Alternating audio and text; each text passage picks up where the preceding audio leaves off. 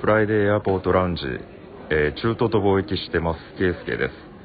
さて今日はちょっといつもと違ってあの空港からお届けしています、えー実はですね今からあのサウジアラビアに向かうところで大阪のあの関西国際空港にいます、えー今はですね、まあ、11月30日の、まあ、10 22時50分フライトのちょうど30分前なんですけれども空港がですね本当にめちゃくちゃ静かで今あのターミナルだけに人がいるというような感じですね。店がことごとく閉まっておりまして、まあグッチとロエベとブルガリだけは謎に開いているという、えー状況です。でターミナルのキオスクなんかも全部閉まってたんであとローソンですね。ローソンとマクドナルドとラーメンのカムクラだけ開いててかなり稀有な状況になっております。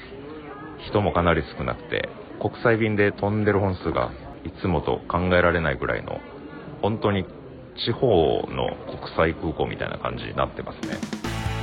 はい。というわけで、えー今週はけいすけさんの、えー、とリポートから始まりましたフライデーエアポートラウンジですけども、えー、けいすけさんは今サウジアラビアにいるんですよね？あそそうです。えーっと サウジ3日目ですかね今、えーあ3日目。はい。はい。まあ、実質2日ジェ目みたいなッタっ感じですけていう都市 ジェッタっていう都市にいるんですよね。どそうです。あのちょうどアフリカと、まあ、紅海を挟んで、逆アラビア半島の,、あのあ左側ですね。うんメッカの近くはい。の町なんですけどそこにいてます。時差が6時間ぐらいでしたっけ？6時間半？6えーっと時間か。6時間ですうん。ちょうど。まだ朝なんですよねそっちはね。そうですね。あの今朝の9時ぐらいですけど、えはい。ちょっとすごくあの昨日夜まで ご夜遅くまでですねちょっと遊びにというか 遊んではないんですけどね。金曜日なんですよ今日が。まあフライデーエアポートラウンジということで、うん金曜日なんですけど、金曜日は休みなんですよ、うん。だから木曜の夜から、うん。えーかなりみんなあの活動的になってうん。それに、えー巻き込まれてというか、えー、と夜を過ごしてまして。な かなり夜のあの5時ぐらいまで起きてて、はい、かなりあの 寝不足ですね。ねタフいですね。オールオールじゃないですか。あーやっぱり生活リズムがオールですよね、ねほんとほんと、ねあの始発で帰るやつらみたいそうですよ。な感じになってるそうです20代よ20代。そうですよ。いやパワフルですね本当に。みんな。ねああね元気もありますでもあれじゃないですか？にどの2年ぶりぐらいになるんですよね？そっちに行くのがね。みんな待ってたんじゃないですか？そうですね。あの歓迎してくれて顔顔見るなりやっぱりみんな驚いた顔して。へえ「えー、来た!」みたいな感じで。うん、そうですよね、いやーすごい。もうなんかいろいろねあのーこの3人の、えー、とグループ LINE があるんですけど、もうすごい勢いで動画や写真を送ってくれて、もう私は行ったつもりになってて超楽しんでます。はい。ちょっと鬱陶しいぐらい送ってしまってるかもわからないですけど、まあ、鮮度のでも高いうちに。全然全然まだ。ははいいそのテンションで送ってください。ありがとうございます。わかりました。なのでねあの、うん。しばらくははい。あの写真、えー、とサウジアラビアの写真や動画が、あのツイッターインスタグラムたくさん載せていきたいなと思ってますので楽しみにしてもらいたいなと思います。はい。えっ、とはい。サウジアラビアには、えー、と直行便じゃないんですよね。どっか経由していったんですか？はい。あのドバイ経由ですね。今あドバはイ、うん、サウジの直行便って日本から出てなくて、あ、うん。そっかそっか、えーどこかの必ず経由便で行くことになります、今回はエミレーツ航空で行ったので、ドバイ経由ですね、うん。なるほど、はい。めちゃくちねなんかあのゃちっちゃい飛行機。ね、そう写真見てびっくりした。エミレーツってこんなサイズ飛んでんのとか思って。そうそうドバイから、えージェッタの便が、はい。えー実はあれエミレーツで取ったんですけどそのうん。オペレーション、運航自体は、えーこれドバイのあの、まあ、エミレーツがナショナルフラッグなんですけど、そういう、はい。あの LCC があるんですよ、うんうん。えードバイのフライドバイっていうのがあって、うん。それの飛行機で行ったんですけど、うん。まあなんかほんとすごい小型で、うん。えーぎっちぎちに入れられてうん。コロナなのに。うんそうです。結構国内であの関空から僕新潟とかに飛ぶ時にああいう感じの機体に乗ったことがあるんですけど本当にちっちゃかったですね、うん。なるほどね、なんかねドバイで音声送ってくれてるんですよね。ちょっと聞いてみましょうかね。ドバイの空港の感じを。えー今あのドバイの国際空港からお届けしております人はやっぱり少ないですねかなり、えーもちろん関西国際空港よりは多いんですけれどもなんというのかな本当に閑散としててゲートのところまで行くとまあそれなりに国際空港っていう感じの、えーいろんな人種の人とまあいろんな言語が飛び交ってるような感じですね。でももうやっぱりだいぶ少ないかなっていう感じですね。はいありがとうございます。ドバイ2年ぶりですよね ドバイどうでしたか？そうですね。まあ、はい。今は後でドバイは後なんですけど、えーとはい。乗り継ぎだけで行くと、うんうん。まああのー国際空港間は少しあったかなと。関空が本当にガラガラだったんですよ、あへえなんかあでもよく聞きますね。うん、そうですね。シャッターとか今日空港空いてる？っていうぐい。らい心配になるぐらい。そうですビル自体がなんか死んでんのかなっていう。感 じでよくああいうなんか世界がなんかこう崩壊した後に、えーみたいな設定あるでしょう。あんな感じでしたよ本当に。バイオハザード的な。所だけに人がいて。はい。うん。あそれよりはね。国際空港の感じありましたね、人ドバイ通りというか。はい。うん。それでも少なかったですけど。あうん。ねうんなんか本当ゲートに行くまで本当にねやってるか心配になるぐらい空いてないし人もいないしみたいな感じらしいですね。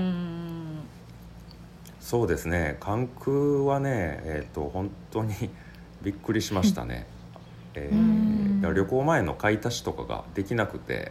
あ、そうかそうか。ダイソーとか、うん。あのえっ、と無印とか入ってるんですけどね関空、はいはい。うん。テナントに、うん。うんえーそれが全部閉まってました。多分早い時間帯だったら空いてたんでしょうけど閉まるのがかなり早くなってたみたいで。あああ時短営業してるのか。うん。時短営業そうですねまあ本数が少ないね時間に空けててもあー。人来ないですもんね。うん。そうですね。ね、11時半とかでしたよね夜ね出発が。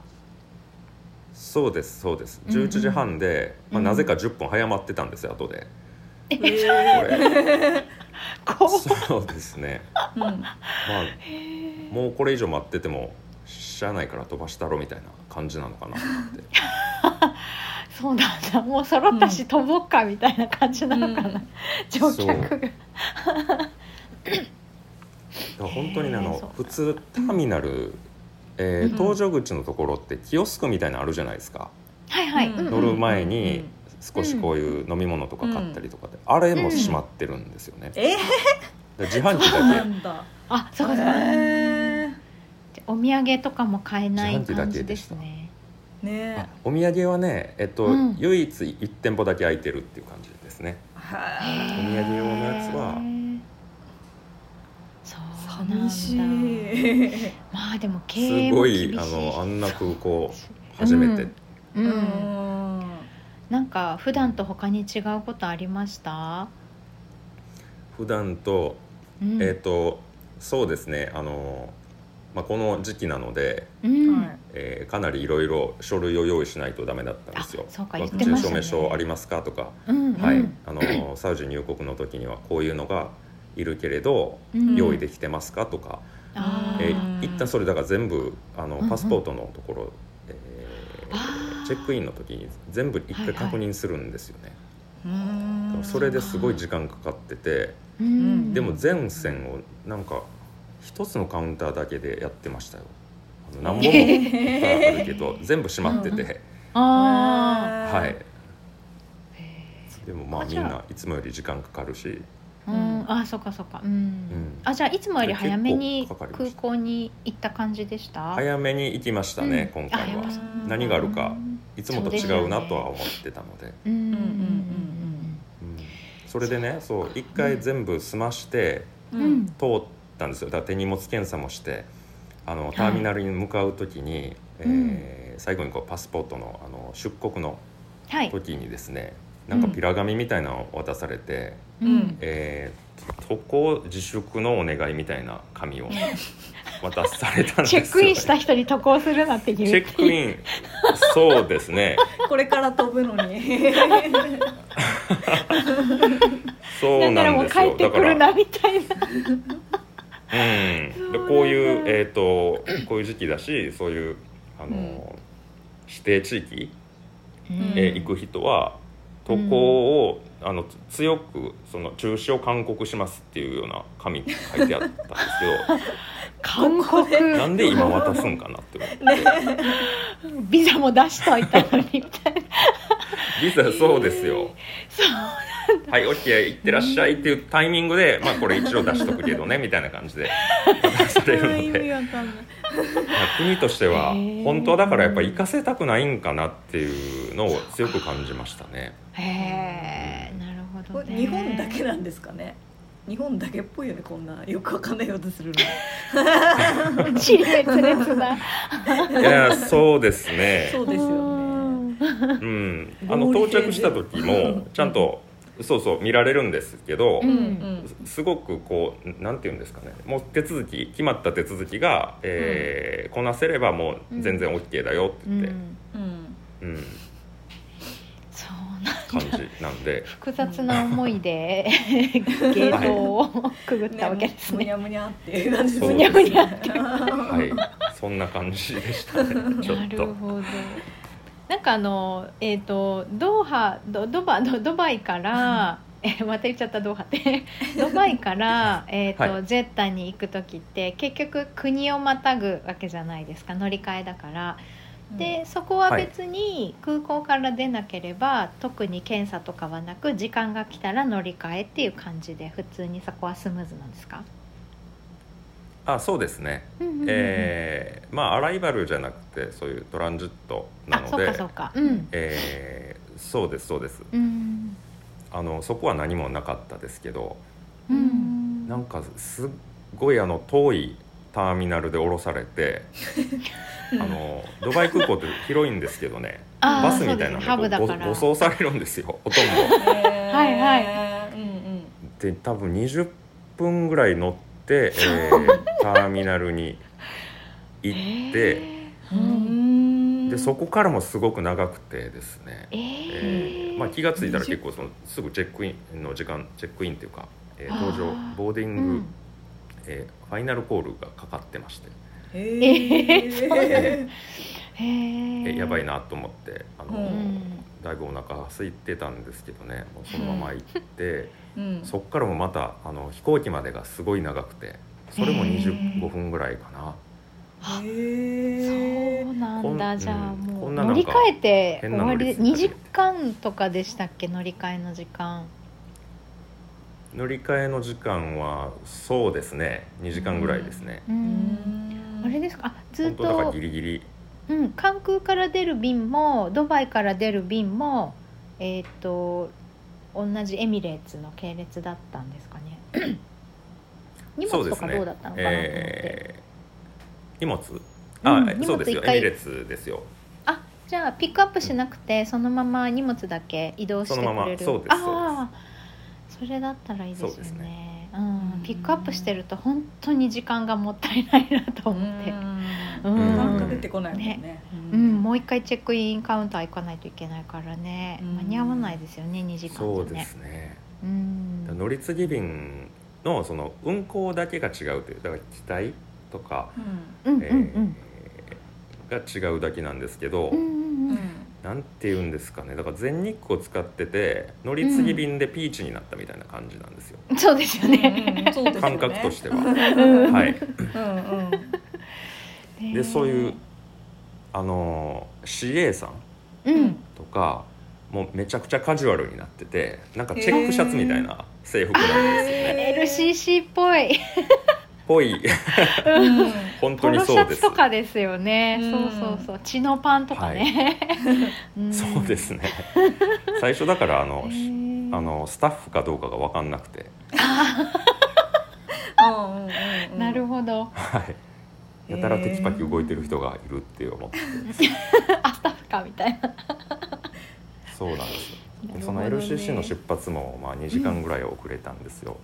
あ出発が出たんだ ファイナルコールで急がされたのに。ね紹介されたのに出発で待え、うんって、で。そう LCC だから、あうんうん。あいう機内食とか基本あうん。結果的にはあったんですけどね、うん。あ全部オプションなんですよ。あそうですよね。ドリンクコーラ、そうです。コーラはこれこれ。でうん。映画とかも、はいはい。まあ基本なし。はいはいはいはい。であまりにもか。あの1時間半ぐらい経った時にあの、申し訳ありませんと、えーお詫びに全部その、えー映画とかフリーにするので、どうぞご自由にお楽しみくださいって言われて、うん。えー 言われたんですけどイ イヤホンがないんですよね、イヤホンがうん、ないからうん。あれどうすんのかなと思ってた。ら前からこうえーイヤホン持ったその CA さんが来たんですけど、男のね人が来て、で配っていくのかなと思って僕は手出したらうん「あのーゴディルハムですよ」って言われて。えー、それは有料なの「えマジで言ってんですか?」って言ったら「あマジです」って言って「これもうそうなってるんでごめんなさい。きイヤホン欲しかったらゴディルハム払ってください」って言われて。もうええわってなったんですけど。すごいな。あそうか機内のイヤホンはジャックを刺さないといけないから、うん iPods とかじゃダメなんですよね、ね。ってことですよですね。はい。そういうことか。あの特殊なジャックのやつなんで。そうですよね。なんか2つ穴にジャって入るやつですもんね。そうですね。そっか。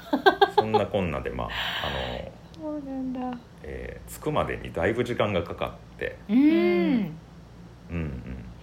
いやー災まあ難でしたね、着いてからは楽しいですけどそうですうね、ん。そうなんだ。じゃあ2時間で入れて1本映画が見れるぐらい待たされ、ねえ。飛ぶ前に機内で 待ってたってことですよね。うん。本当やることそうですね。だみんなイライラしだして。うんそりゃそう何人しか怒ってましたよ。しあやっぱり。でそのチェックシャツの職員が対応してみたいな、はいああねそれがあったから解禁になったのかな？あそうかもしれない。うん。そうかも。ねえ LCC だから普通の航空会社のこうダダイヤって言わない？なんていうの？そのスケジュールの合間を縫って飛んでるから、もしかしたらね、ずれ込んだのかもしれないですよね。どうういうスケジュールかわかんないですけどね、うん。ねえそうですねうん。じゃあ結構予定からかなりずれた感じでサウジに着いたってことですよね。そうです。はい。だからまあ着いた時はねほっとしましたね、でもあー入国もうんスムーズでした、あそうなんですね。はい。用意していったものをまあ見せるだけだったので。うん、うん、あ着いてから PCR 検査とかはなくって普通に証明書を出せば OK なんですか？そうです。あえーへー渡航すごい前にピ受けてる PCR、まあ、72時間以内のやつなので、うんそれは有効なんですよね。うーん。なるほど。そうなんだ。すごいな。非常にスムーズで良かったです。迎えに来てもらったりして待っててもらった感じなんですか？タクシー自分でピックアップしてホテルまで行ったんですか？いやあの友人が来てくれて、うん。えー待っててくれました2時間遅れだったので、えーうんうん。と事前にし知らせようと思ったんですけどうん。あのなんかね電波が圏外だったんですよその LCC の機内が。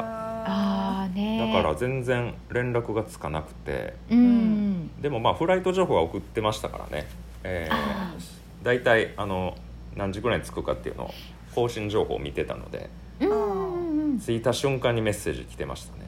あやっぱり。うん。電話ちょうだいっていううんうんうんうんそうなんね。アプリも登録しないとダメだし。あそっかそっか。ああいううん。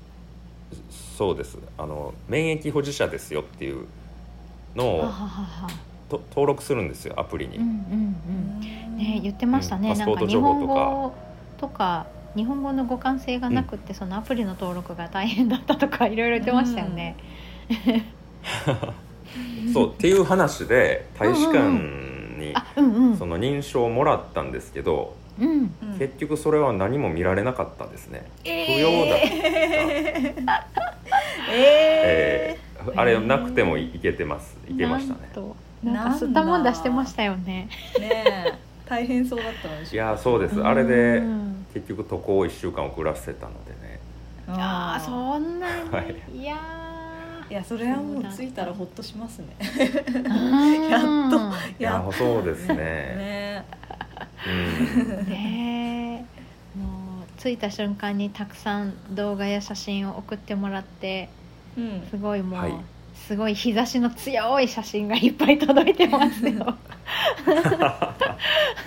今そっちえっ、と30度とかですよね。30度31度みたいなね。そうです。ね。31とか32度、ね。毎日そんな感じですうね、ん。ずっとあの晴れ予報なんで、うん。太陽のマークしか出てない、うん。全然でもうちょっと涼湿度がなくしいかなと思っててたんですけど、うんうん、うん。しっかり暑い感じです。ああねやっぱそうですよね、31度ねこっち10度とか123度とかだからそれで31度は結構ちょっと体びっくりして暑いですよね。うん。そうですね。出る前は寒かったですから、うん、あれですね。この間の宿泊施設のお話の時にお洗濯どうするのみたいな お話してましたけどあれですよね、はいはい。今日圭介さん、はい。お友達の家に泊まってるんですよね。あそうです。洗濯できるのとか思いました。そうなんですようん。そうですお友達のねかなり広い部屋を2つ、うん。ねえ。お友達の お家に泊まって2部屋ここ使ってって言われるってすごいなって思いました、いやうち今居いやすごい候が来てるけどうん狭い一部屋を共同でみんなで使ってますから、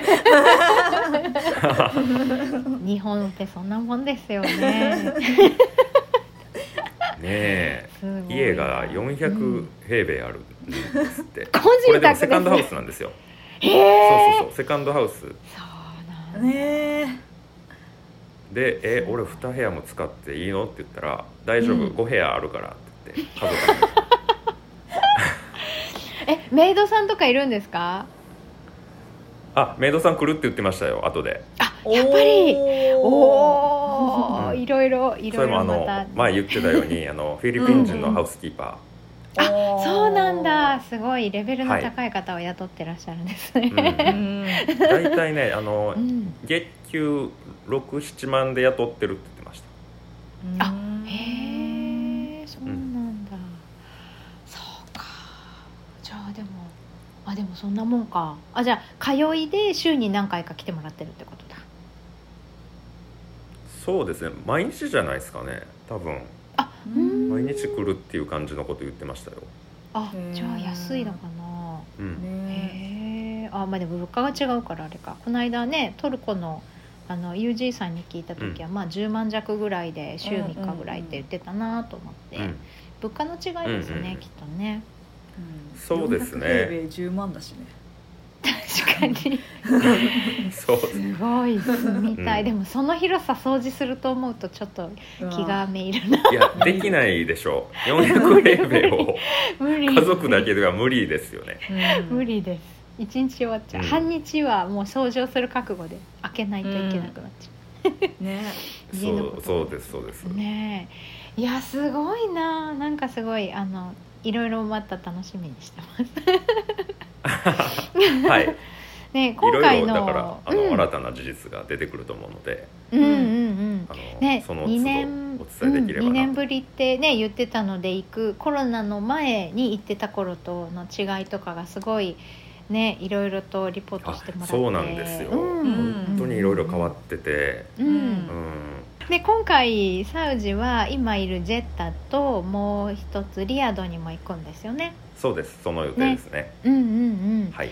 で、えー、と圭介さんがお仕事でメインでよく行くバラドっていう町がね旧市街地で世界遺産にもなってる場所っていうことで、そっちもすごく景観が素晴らしいっていうことなので、私たちもねまだあの写真とか見てないんですけどそちらの様子も伺えたらなと思ってるので、えー、と来週はねその辺りを、うん、いろいろとお話を聞きたいなと思っていますので皆さんぜひ楽しみにしていてください。